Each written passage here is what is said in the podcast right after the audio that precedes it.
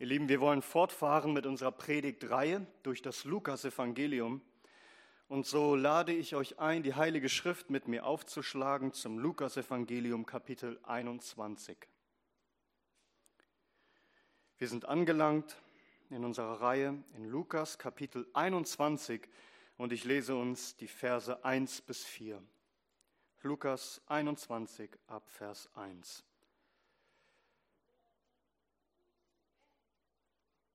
hört das Wort des Herrn.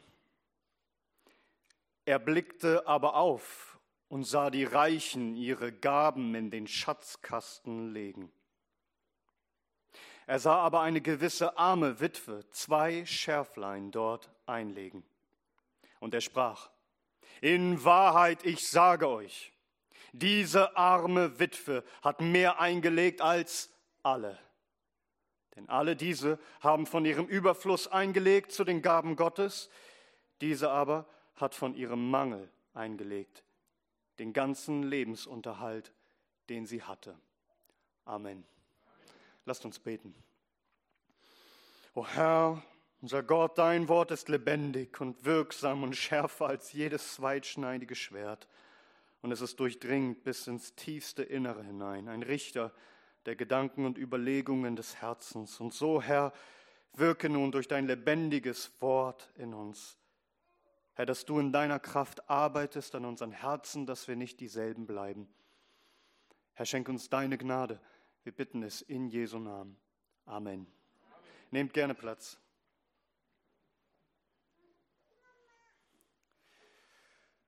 Am letzten Sonntag betrachteten wir die Verse zuvor und da hörten wir, wie Christus seine Jünger warnte vor den Schriftgelehrten. Weil sie selbstherrlich sind und weil sie selbstsüchtig sind und weil sie scheinheilig sind. Meine Frage ist, ob du dieses Wort bewegt hast vom letzten Sonntag. Hast du es mitgenommen? Hast du darüber nachgedacht? Hast du es bewegt, wo dieses Wort dich überführt, wo du selbst herrlich bist und selbstsüchtig und scheinheilig, wo du Buße tun musst. Häufig denken die Menschen darüber nach, wurde gut gepredigt, in Ordnung. Wurde auch gut gehört? Hast du gut zugehört? Hast du von Herzen darüber nachgedacht? Wir dürfen nicht so sein wie die Schriftgelehrten, denen es nur um ihre eigene Ehre geht, die so habsüchtig waren, haben wir gelesen, dass sie sogar die Häuser der Witwen verschlingen. Das heißt, sie im Grunde ausbeuten. Darum ist es auch kein Zufall, dass Christus nun, nachdem er das gesagt hat, dass die Schriftgelehrten sich so verhalten, über eine Witwe spricht, weil er sie sieht. Und ich möchte im Vorfeld sagen, dass diese Stelle häufig einfach ausgelegt wird in Bezug auf das Geben. Aber es geht hier nicht bloß um das Geben, es geht hier auch um Gericht, denn das ist der Kontext. Christus sagte, dass das Gericht schwerer sein wird über diese Schriftgelehrten, die die Witwen ausbeuten. Dann hören wir von einer armen Witwe und gleich danach redet Christus über das Gericht, das kommen wird über Jerusalem, über die Zerstörung des Tempels. Denn die Tatsache, dass es so viele Reiche gibt, die dort hineinwerfen. Und dass wir hören, dass diese Witwe im Grunde gar nichts hat, ist ein sicheres Zeichen des kommenden Gerichts über Jerusalem. Denn immer und immer wieder hat Gott gesagt, dass er der Schutzherr der Armen ist, der Witwen und der Waisen. Und die Schriftgelehrten, die eigentlich die Berater der Regenten waren, die hätten sie lehren sollen, sie hätten das Volk lehren sollen, dass wir Almosen geben, damit sich um Weise gekümmert wird und um Witwen. Stattdessen hören wir, verschlingen die Schriftgelehrten die Häuser der Witwen. Es zeigt uns umso mehr ihr Gericht auf. Das ist der Kontext. Es geht nicht bloß um das Geben, es geht hier auch um das Gericht, dass es sicher ist und beschlossen. So wie Christus in den Tempel hineintrat und sprach, ihr habt eine Räuberhöhle aus dem Bethaus gemacht, so sieht er auch hier, dass den Witwen nicht beigestanden wird. Aber es geht auch ums Geben. Denn inmitten von diesen großen und mächtigen und aufgeblasenen Menschen, die gottlos leben und die Gott berauben und die Armen und Schwachen berauben, inmitten dieser Falschheit, inmitten dieser Scheinheiligkeit und Selbstherrlichkeit sehen wir etwas Geringes. Wir sehen jemanden Geringes. Und ihr Werk ist nicht stolz und nicht selbstherrlich und nicht selbstsüchtig und scheinheilig. Wir sehen das Werk der Geringen. Und lasst uns beginnen, indem wir im Grunde über diese Wahrheit nachdenken. Der Herr sieht auf die Geringen. Der Herr sieht auf die Geringen. Ab Vers 1. Er, Christus, er blickte auf und er sah die Reichen ihre Gaben in den Schatzkasten legen. Er sah aber auch eine gewisse arme Witwe zwei Schärflein dort einlegen. Und er sprach, in Wahrheit, ich sage euch, diese arme Witwe hat mehr eingelegt als alle. Und überlegt euch das einmal. Also Christus ist hier in dieser Woche die letzten Tage vor seiner Kreuzigung. Er steht kurz davor, verraten und festgenommen und verurteilt und verspottet und misshandelt und hingerichtet zu werden, den Zorn Gottes am Kreuz zu tragen. Und man möchte meinen, dass er jetzt nur noch einen Blick für sich selbst hat, für seine eigene Not, doch obwohl er jetzt in diesem Moment ganz bei sich sein könnte, schaut er auf eine Person, die alle anderen übersehen. So ist der Herr. Er ist so vollkommen uneigennützig. Es heißt ja in der Schrift in Sprüche 15, dass die Augen des Herrn an jedem Ort sind. Er sieht alles. Aber hier richtet er seine Aufmerksamkeit auf etwas Bestimmtes, auf etwas Geringes auf diese arme Witwe. Christus schaut auf. Also er sieht die Reichen, wie sie spenden in die Schatzkästen. Und dann heißt es da aber, aber, Vers 2, er sah aber eine gewisse arme Witwe. Worauf schaut der Herr? Er schaut auf die Geringen. Im Tempel war es so, dass Männer und Frauen getrennt voneinander anbeteten und es gab den Vorhof der Frauen und dort auf dem Vorhof standen 13 Schatzkästen. Da durften auch die Männer hingehen, um zu spenden. 13 Schatzkästen, die geformt waren wie Hörner, wie so ein Schofarhorn. Oben schmal die Öffnung und dann immer breiter werdend, 13 Stück. Und auf diesen 13 Kästen waren 13 Aufschriften drauf, für welchen Zweck man spendet. Freiwillige Spenden für den Tempel, weil man Holz kaufen will, spenden will, das Holz für die Opfer da ist zum Verbrennen oder Weihrauch oder dass das Allerheiligste gepflegt wird oder bestimmte Opfer gekauft werden können. Einfach freiwillige Gaben für das Haus des Herrn. Und Christus, der im Tempel saß dort lehrte, blickte auf. Und er sieht die Reichen, wie sie gehen. Und du musst dir vorstellen, es war Passafest, das heißt, die Menschen kamen von überall her, der Tempel war gefüllt und alle wollten ihre Spenden darbringen an diesem Tag. Und die Öffnung von diesen Hörnern, von diesen Schofarhörnern, von diesen Spendenkästen, die waren klein. Und die Männer, die Frauen, die hatten viel Geld dabei. Und überleg dir mal, wie lange sie dort standen, um alles hineinzuwerfen. Keine Scheine, kein Papiergeld, Münzen. Und manche Reiche ging von Horn zu Horn, weil sie so viel zu spenden hatten. Und das sah man. Das fiel auf. Christus sah es. Doch es beeindruckte ihn nicht. Nein, in all dieser Menge von all diesen reichen Leuten sieht er diese eine Frau, die alle übersahen. Alle sind beeindruckt von den Reichen. Christus schaut auf eine arme Gestalt, die elendig und jämmerlich ist, eine arme Witwe. Er sieht sie. Hättest du auf sie geachtet? Denn niemand hat sie geachtet. Niemand hat sie wert geachtet.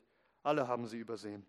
Und ihr Lieben, das sehen wir immer und immer wieder in der Heiligen Schrift, dass Gott die Geringen sieht und die Geringen erwählt. Wir lesen in Apostelgeschichte, äh, in der, in Korintherbrief Kapitel 1, 1. Korinther Kapitel 1 ab Vers 26, da heißt es, denn seht eure Berufung, Brüder, dass es nicht viele Weise nach dem Fleisch, nicht viele Mächtige, nicht viele Edle sind, sondern das Törichte der Welt hat Gott auserwählt. damit er die Weisen zu Schanden mache. Und das Schwache der Welt hat Gott auserwählt, damit er das Starke zu Schanden mache. Und das Unedle der Welt und das Verachtete hat Gott auserwählt und das, was nichts ist, damit er das, was ist, zunichte mache, damit sich vor Gott kein Fleisch rühme. Lasst uns das verstehen. Gott wählt die Schwachen aus. Und lasst mich das generell sagen, dass wir Menschen dazu geneigt sind, immer auf die Großen zu schauen, die mit dem großen Namen, die großen Persönlichkeiten mit viel Einfluss und Anerkennung, die große Verdienste haben. Aber achte darauf, auf wen der Herr schaut. Achte darauf, auf wen er Acht gibt und mit wem er sich abgibt. Denn wir sehen es hier. Es waren viele Reiche, doch er spricht über die eine arme Witwe. Immer und immer wieder in der Schrift. Sag, sind, sind es nicht die gering, die unbedeutend, die keiner kennt, die niemand beeindruckt?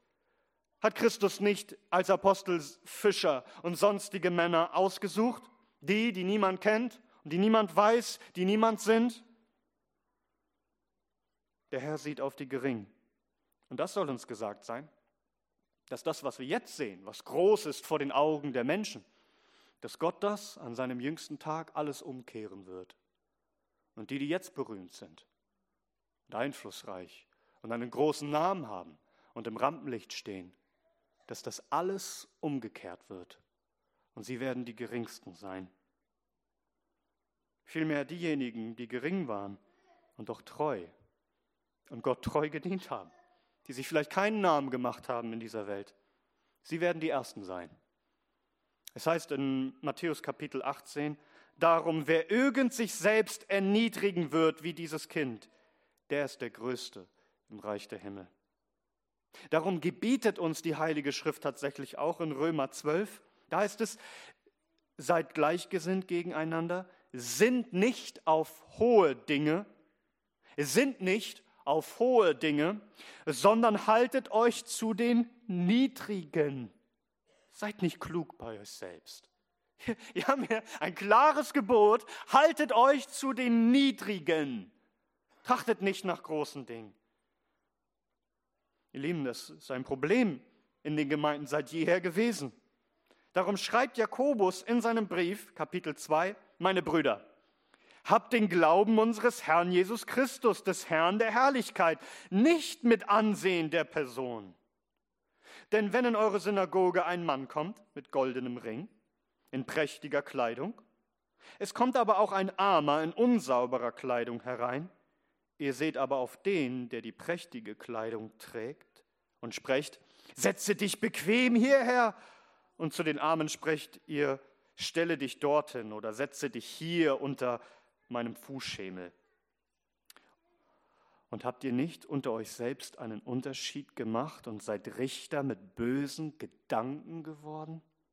Hört, meine geliebten Brüder, hat Gott nicht die weltlich Armen auserwählt, reich zu sein im Glauben und zu Erben des Reiches, das er denen verheißen hat, die ihn lieben? Ihr aber habt den Armen verachtet? Unterdrücken euch nicht die Reichen und ziehen, und ziehen nicht sie euch vor die Gerichte? Lästern nicht sie den guten Namen, der über euch ausgerufen worden ist? Wenn ihr wirklich das königliche Gesetz erfüllt nach der Schrift, du sollst deinen Nächsten lieben wie dich selbst, so tut ihr recht. Wenn ihr aber die Person anseht, so begeht ihr Sünde und werdet von dem Gesetz als Übertreter überführt. Also, als Gemeinde wollen wir nicht einfach schauen auf das, was vor Augen ist, und auf die Großen und Geachteten und Reichen. Wir wollen schauen auch auf die Geringen, auf die Armen und sie mit Hochachtung behandeln. Das ist, was Christus hier tut. Er sieht diese arme Witwe unter all diesen tausenden Menschen. Und was sieht er bei ihr? Der Herr sieht die Gabe der Geringen und er wertschätzt sie. Nochmal ab Vers 1. Er blickte aber auf und sah die Reichen ihre Gaben in den Schatzkasten legen. Er sah aber eine gewisse arme Witwe zwei Schärflein dort einlegen, und er sprach in Wahrheit, ich sage euch, diese arme Witwe hat mehr eingelegt als alle, denn alle diese haben von ihrem Überfluss eingelegt zu den Gaben Gottes, diese aber hat von ihrem Mangel eingelegt den ganzen Lebensunterhalt, den sie hatte. Also Christus sieht, wie diese arme Witwe zwei Schärflein dort hineinlegt. Das, das Wort, das hier im Griechischen für diese Münze benutzt wird, ist Lepton oder im, im, im Plural Lepta. Dieses Wort bedeutet so viel wie klein oder dünn, weil es einfach eine ganz kleine, dünne Münze war. Das deutsche Wort Schärflein, das Luther hier benutzt hat, meint auch die kleinste Münze. gemeint sind ganz kleine Kupfermünzen, die kleinste Währung im Umlauf in Judäa zu dieser Zeit, also das Kleingeld vom Kleingeld. Diese kleinen, dünnen Kupfermünzen, und wenn die Kinder wollen, zeige ich euch mal so eine Münze, die waren im Grunde nichts wert. Wir würden, wir würden vielleicht sagen, so ein paar Cent, das kleinste vom Kleingeld. Und aus menschlicher Sicht ist das im Grunde gar nichts. Nichts, was man irgendwie erwähnen müsste. Und überlegt jetzt einmal, da kommen diese Reichen, da kamen Leute, wohlhabend, wunderbar gekleidet, mit einem Goldring an der Hand, und sie holen aus ihren schönen Gewändern diese prall gefüllten Geldbeutel heraus und wunderbare Silbermünzen und und eine nach dem anderen werfen sie in diesen Schatzkasten und man hört, wie es klimpert und wie es klirrt und wie es scheppert. Es war wie so ein Geldregen, ein Regen, der lange anhielt. Es dauerte länger, diese Münzen durch diese Öffnung zu stecken und manche gaben wirklich viel und es fiel auf. Und dann kommt diese arme Witwe. Kein Geldregen, eher ein Tropfen, ein Wurf Zwei dünne, leichte, kleine Münzen. Ich weiß nicht, ob man überhaupt einen Ton gehört hat. Also, die Sache ist doch klar, oder? Wir könnten jetzt mal unsere Kinder fragen. Sagt mal, wer hat mehr gespendet? Wer hat mehr gegeben? Die arme Witwe oder die Reichen? Hm, menschlich gesehen, klar, da gibt es gar keine Diskussion. Zahlen lügen ja nicht.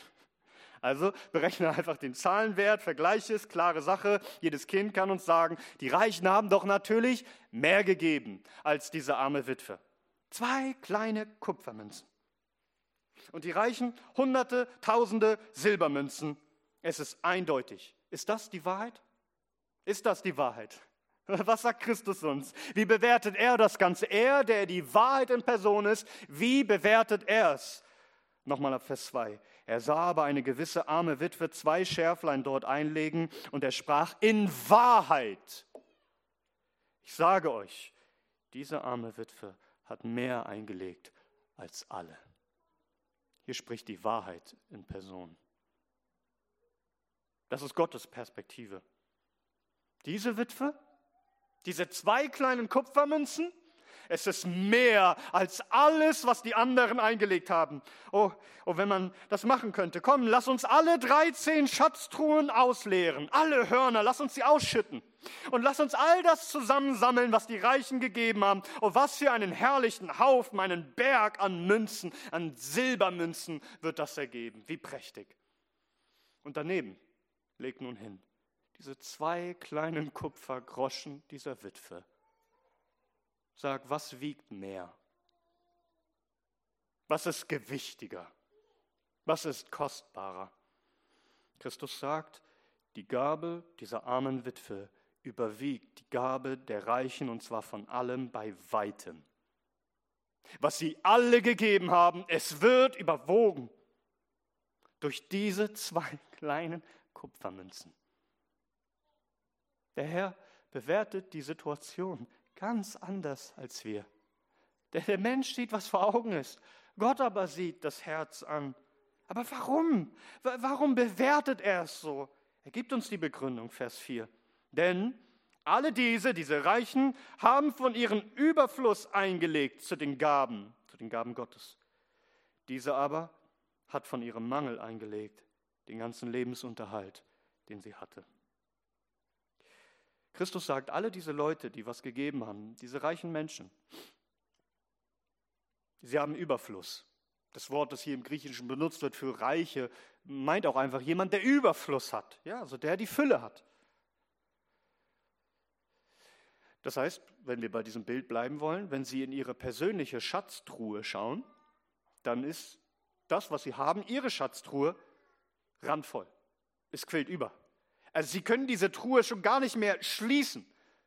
Also sie haben mehr als genug. An der Seite fallen all die Münzen raus. Sie haben Überfluss. Ihre Schatztruhe ist übervoll. Und wenn Sie nun diese überflüssigen Münzen, die Sie schon gar nicht mehr brauchen, die an der Seite herabfallen, wenn die die einsammeln und in den Tempel Gottes bringen, dann haben Sie gegeben von Ihrem Überfluss. Oder anders gesagt, das, was Sie dort weggeben, das, das merken die nicht mal. Das tut ihnen nicht weh. Das ist, brauchen die überhaupt nicht für ihren Lebensunterhalt. Wenn sie das geben, was von ihrem Überfluss ist, dann mindert das überhaupt nichts von ihrem Lebenskomfort, von ihrer Lebensqualität. Sie merken es nicht mal, wenn es sozusagen von ihrem Konto weg ist. Sie haben immer noch die Fülle, immer noch mehr als genug. Sie müssen immer noch überlegen, was sie mit all dem anderen Geld machen. Ja, man muss sagen, sie gaben Gott, was sie eh zu viel hatten. Gott hat ihnen die Fülle gegeben. Und von ihrem Überfluss haben sie gegeben. Aber sie standen niemals in der Gefahr, deswegen, weil sie gaben, Mangel zu leiden oder irgendwie zurückstecken zu müssen in ihrem persönlichen Leben, bei ihren persönlichen Wünschen. Sie gaben lediglich das, was von ihrer vollen Schatzkiste überfloss. Und die arme Witwe? Sie kommt zu ihrer Schatzkiste, öffnet sie und wenn man da reinschaut, sieht man erstmal gar nichts.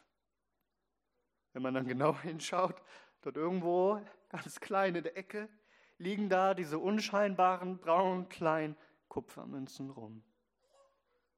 Das ist ihre Schatztruhe. Die arme Witwe. Kein Überfluss. Nichts als Mangel. Sie war extrem arm. Ihre Truhe war leer. Ihr gesamter Lebensunterhalt, sagt Christus, besteht in diesen zwei Groschen. Verstehst du, wie groß ihr Elend ist? Ihr ganzes Vermögen. Noch einmal, dass das überhaupt die Wahrheit ist, bedeutet in Wahrheit, dass Gott die Männer, die eingesetzt wurden, um das Volk in rechter Weise zu führen, strafen wird. Und er hat es getan. Er hat das Gericht gebracht über Jerusalem. Denn was für ein Unrecht schreit da zum Himmel, wenn solchen Menschen nicht geholfen wird, sondern sie sich stattdessen noch an ihnen bereichern. Nun, was tat diese Frau? Sie schaut sich ihre zwei Kupfermünzen an, sie schaut in ihre Truhe und sieht, dass sie das hat, mehr nicht. Und denkt daran, sie hatte zwei Münzen. Das heißt, sie hätte auch eine behalten können. Hätte sowieso beide behalten können. Sie schaut sich ihre beiden Münzen an. Sie hätte eine behalten können. Ich meine, hätte sie nur eine gegeben, hätte man gesagt, du hast 50 Prozent gegeben von deinem Lebensunterhalt. Das ist doch schon mehr, als alle irgendwie erwarten würden. Sie überlegt. Und sie entscheidet sich dazu, 100 Prozent zu geben. Christus kennt diese Frau durch und durch und er weiß, dass das ihr gesamter Lebensunterhalt ist, diese paar Groschen. Freiwillig spendet sie ihren gesamten Lebensunterhalt, alles, was sie hat, als Gabe für Gott. Die anderen haben mehr gegeben an Zahl. Aber die mussten sich niemals sorgen wegen ihrem Lebensunterhalt. Sie aber gab alles hin, obwohl sie vollkommen auf diese zwei Groschen angewiesen war. Sie gab, was sie zum Leben brauchte. Im Grunde kann man sagen, sie gab ihr ganzes Leben hin. Alles, was sie hat. Sie gab sich selbst hin. Während die Reichen nicht einmal merkten, dass irgendwas von ihrem Geldbeutel weg war, gab sie doch alles hin. Und meinst du nicht, das kostet was? Also Überwindung kostet es. Aber weißt du, was es noch kostet? Es bedarf unerschütterliches Vertrauen in ihrem Gott.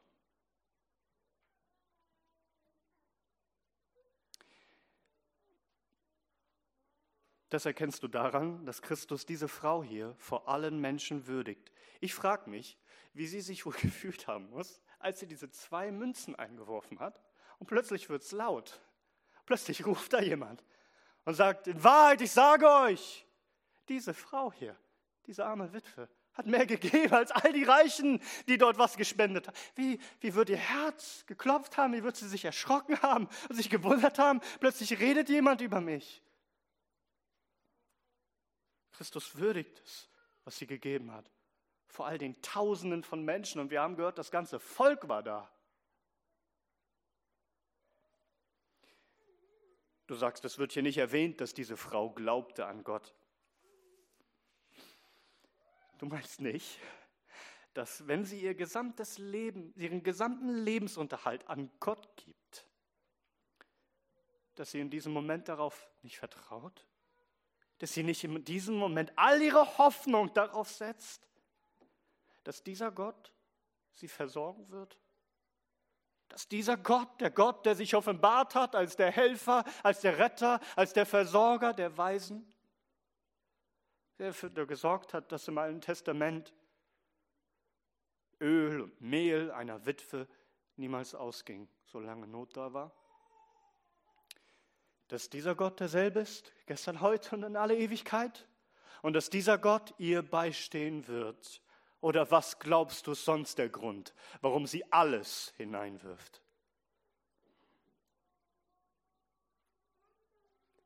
Menschlich hätte man gesagt, behalt's doch. Was, was, was denkst du dir denn dabei? Aber seht, hier ist Glaube an den unsichtbaren Gott, dass wer auch immer sich ihm naht, dass er ein Belohner ist für alle, die auf ihn vertrauen. Außerdem, bedenke doch, manche würden einfach sagen, es ist außergewöhnlich, weil sie Mangel hat und gibt. Denk noch mal ein bisschen mehr nach. Warum war sie arm? Weil sie eine Witwe war. Was heißt das? Das bedeutet, denke ganz genau nach, was sie erlebt hat. Das bedeutet, Gott hat ihr ihren Mann genommen.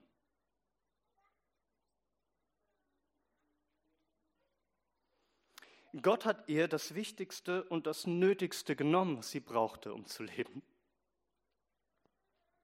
Das für ein Schmerz, was für eine Bitterkeit. Was für eine Anklage kann im Herzen entstehen, wenn das der Fall ist? Könnte diese Frau dastehen mit, mit Fäusten erhoben zum Himmel und sagen, du hast mir meinen Versorger genommen. Derjenige, der sich um mich kümmern sollte, ich habe ihn nicht mehr. Was tut sie? Sie gibt Gott alles, was sie hat. Was sagt das denn aus? Das sagt aus, ich vertraue auf dich, du bist mein Versorger. Du bist mir mehr, als jeder Mann es sein könnte. Was für ein Glaube, was für eine Hingabe. Oh, wenn wir doch nur von ihr lernen würden, menschlich gesehen, kann so viel Bitterkeit in uns entstehen, so, so nach dem Motto, du nimmst mir den Mann und du meinst jetzt, ich würde dir was geben dafür? Ich würde dich noch ehren, weil ich nichts mehr habe, weil du mir meinen Mann gegeben, genommen hast. Soll ich dir jetzt noch von dem wenigen, was ich habe, etwas zukommen lassen? Und wie viele reden so? Wie viele sagen, Gott, du hast mir so viel genommen. Was sollte ich dir noch geben? Aber ah, wenn meine Umstände besser wären, wenn du dich darum kümmern würdest, dass ich eine bessere Arbeit bekomme oder dass ich gesünder wäre oder dieses oder jenes passieren würde, ja dann, dann würde ich dir etwas geben. Ja, dann könnte ich dich ehren mit einer Gabe. Wirklich?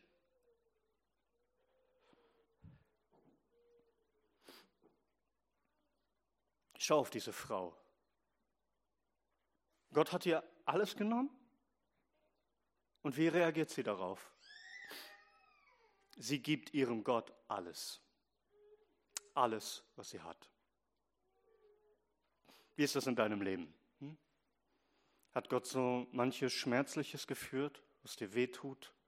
Wo du dich fragst, warum tut Gott das? Warum bin ich vielleicht einsam? Warum schenkt er mir keinen Partner? Warum bin ich krank und habe zu leiden, während es anderen gut geht? Und Warum ist diese geliebte Person verstorben oder warum ist dieses oder jenes passiert? Wie reagierst du darauf? Mit Abwendung von Gott? Dass du jetzt nur noch das, was du hast, irgendwie für dich behalten willst? Oder im Glauben, im Vertrauen darauf, dass Gott dein Herr und dein Gott dein Versorger ist und du ihm alles gibst, was du bist und hast. Im Glauben darauf vertraust, dass er mit dir ist. Und er ist mit dieser Witwe, denn siehst du es, Christus, der Sohn Gottes, er erhebt sich und er tritt ein für sie.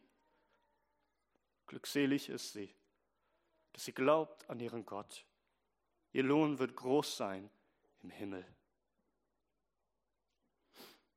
Oh, nicht zögerlich, nicht zweifelnd, nicht halbherzig, denn sonst hätte sie nur eine Münze gegeben. Mit ganzem Herzen. Alles. In Wahrheit, ich sage euch, euch, diese arme Witwe hat mehr eingelegt als alle, denn alle diese haben von ihrem Überfluss eingelegt zu den Gaben Gottes. Diese aber hat von ihrem Mangel eingelegt, den ganzen Lebensunterhalt, den sie hatte. Lasst uns lernen von dieser Frau. Der Herr sieht auf die Geringen und der Herr sieht auf die Gaben der Geringen. Was für eine wunderbare Lektion. Ob du viel gegeben hast für Gott, entscheidet sich nicht im Verhältnis daran, wie viel andere gegeben haben, sondern im Verhältnis daran, wie viel Gott dir gegeben hat.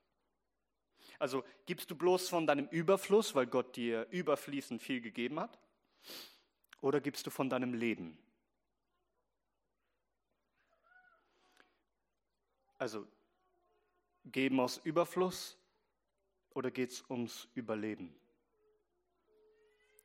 Äh, es mag sein, dass du tatsächlich nur einen kleinen Betrag hast, um irgendwie über die Runden zu kommen. Gibst du davon? Verstehst du, wenn du gibst, das lehrt uns der Text, dann hast du mehr gegeben als ein Reicher, der hundertmal mehr gegeben hat als du, weil er einfach gab aus seinem Überfluss. Was für eine Ermutigung an diejenigen unter uns, die nicht viel haben. Die an der Armutsgrenze stehen, die, die, die kaum über die Runden kommen. Du denkst, was, was habe ich den Herrn zu bringen? Das ist so wenig. Verstehst du nicht, dass er es sieht und dass er es würdigt, dass er es ehrt und dass es mehr ist als, als jemand, der, der so viel hat und darum so viel geben kann?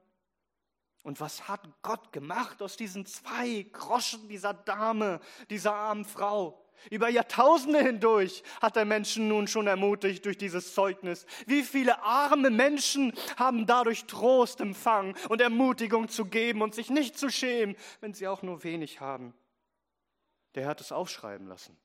Ja, als Zeichen des Gerichts über Israel, aber auch als Lehre für uns, das Geringe nicht zu verachten die Armen nicht zu verachten, sondern zu verstehen, dass sie reich sind in dem Herrn, wenn sie doch vertrauen auf ihn.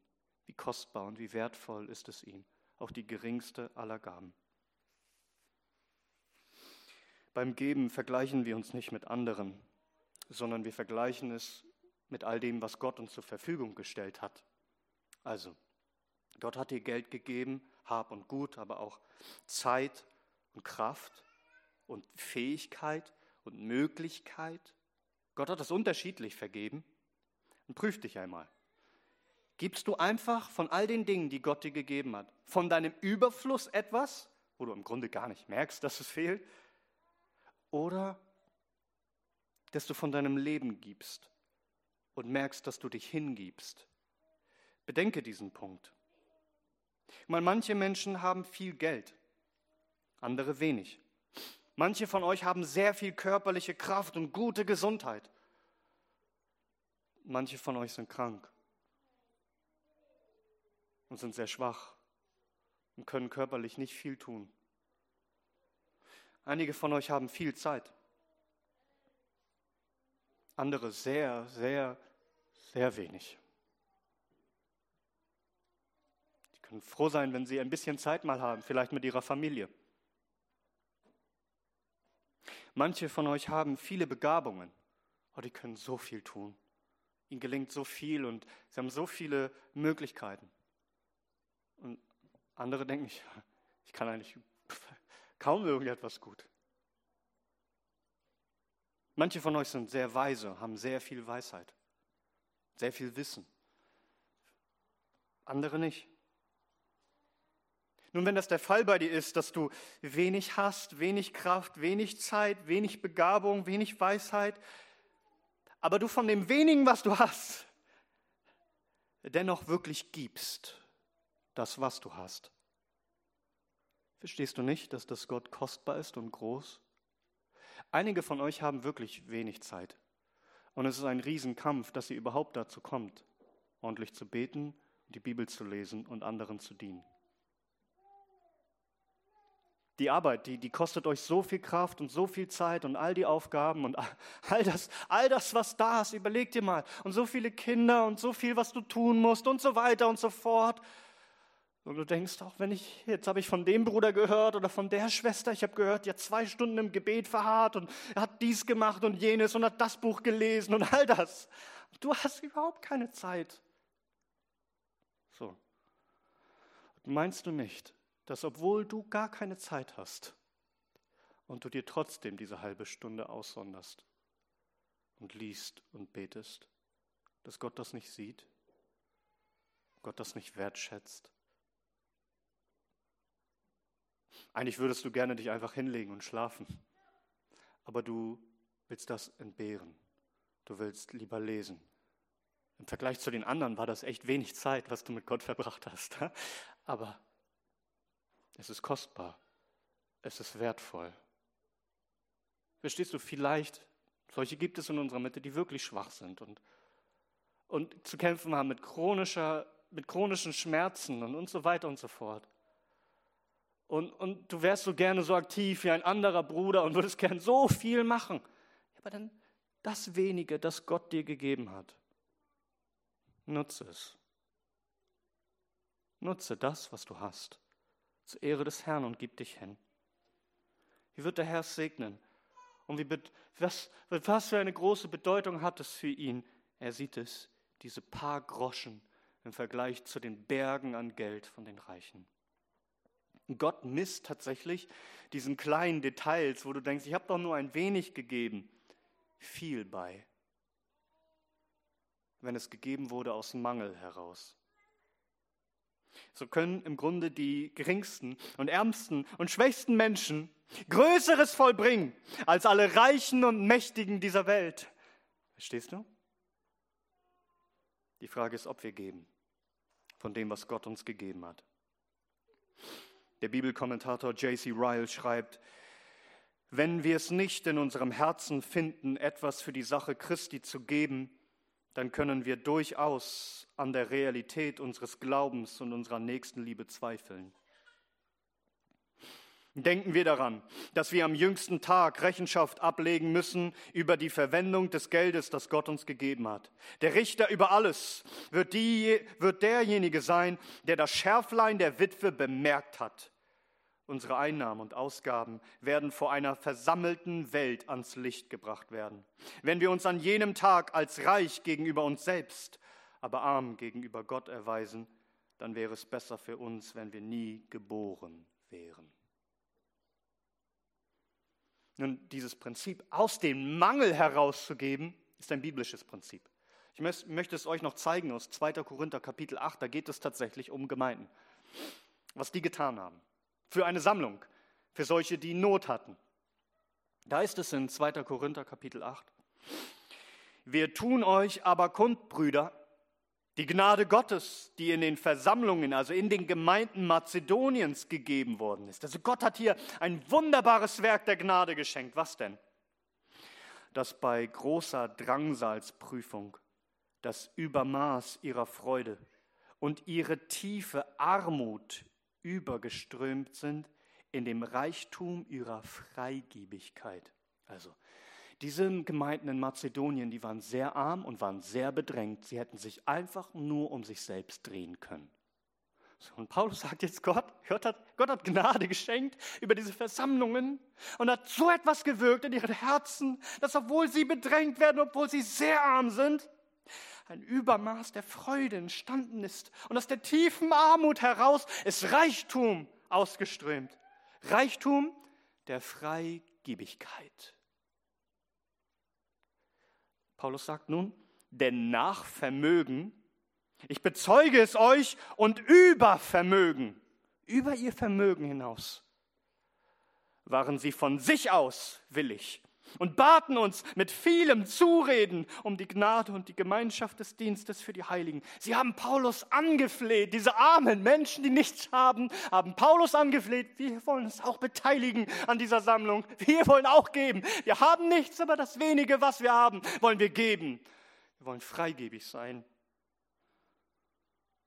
Und nicht nur, wie wir gehofft hatten, sondern sie gaben sich selbst zuerst dem Herrn und uns durch Gottes Willen, so dass wir Titus zugeredet haben, dass er, wie er zuvor angefangen hatte, so auch bei euch auch diese Gnade vollbringen möchte.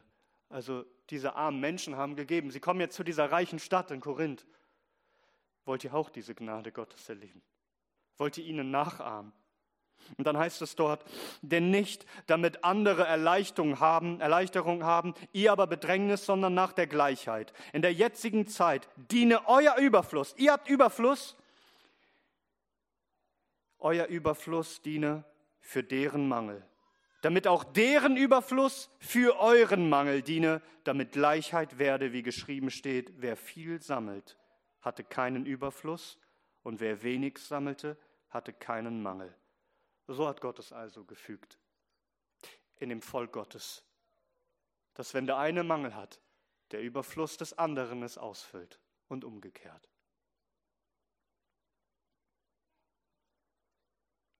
Hast du gelernt, auch dem Herrn aus dem Mangel herauszugeben? Aus dem Mangel an Zeit und Geld und Kraft und allem? Wo jeder dir sagen würde, du hast nicht. Und du gibst dennoch im Glauben voller Freude.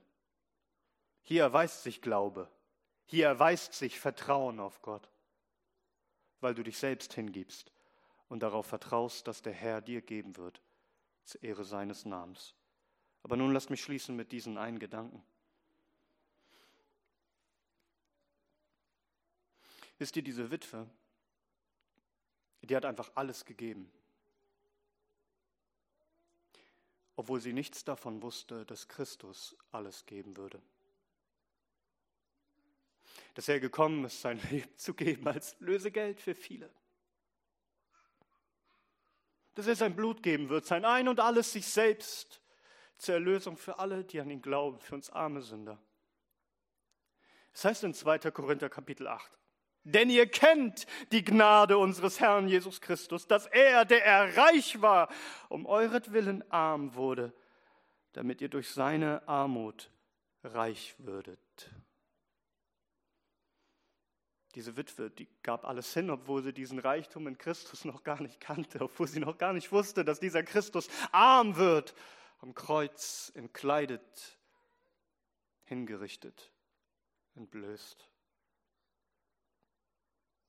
Ich sage, wir aber, die wir wissen von dem Fürst des Lebens, den Fürst der Herrlichkeit, den vollkommenen Sohn Gottes, der sich selbst hingegeben hat und sein Blut als Lösegeld für uns, sollten wir nicht viel mehr, viel mehr bereit sein, alles hinzugeben für ihn, der es wert ist. Gepriesen sei unser wunderbarer Erlöser, der König der Könige und der Herr aller Herren. Gepriesen sei sein Name in alle Ewigkeit. Amen.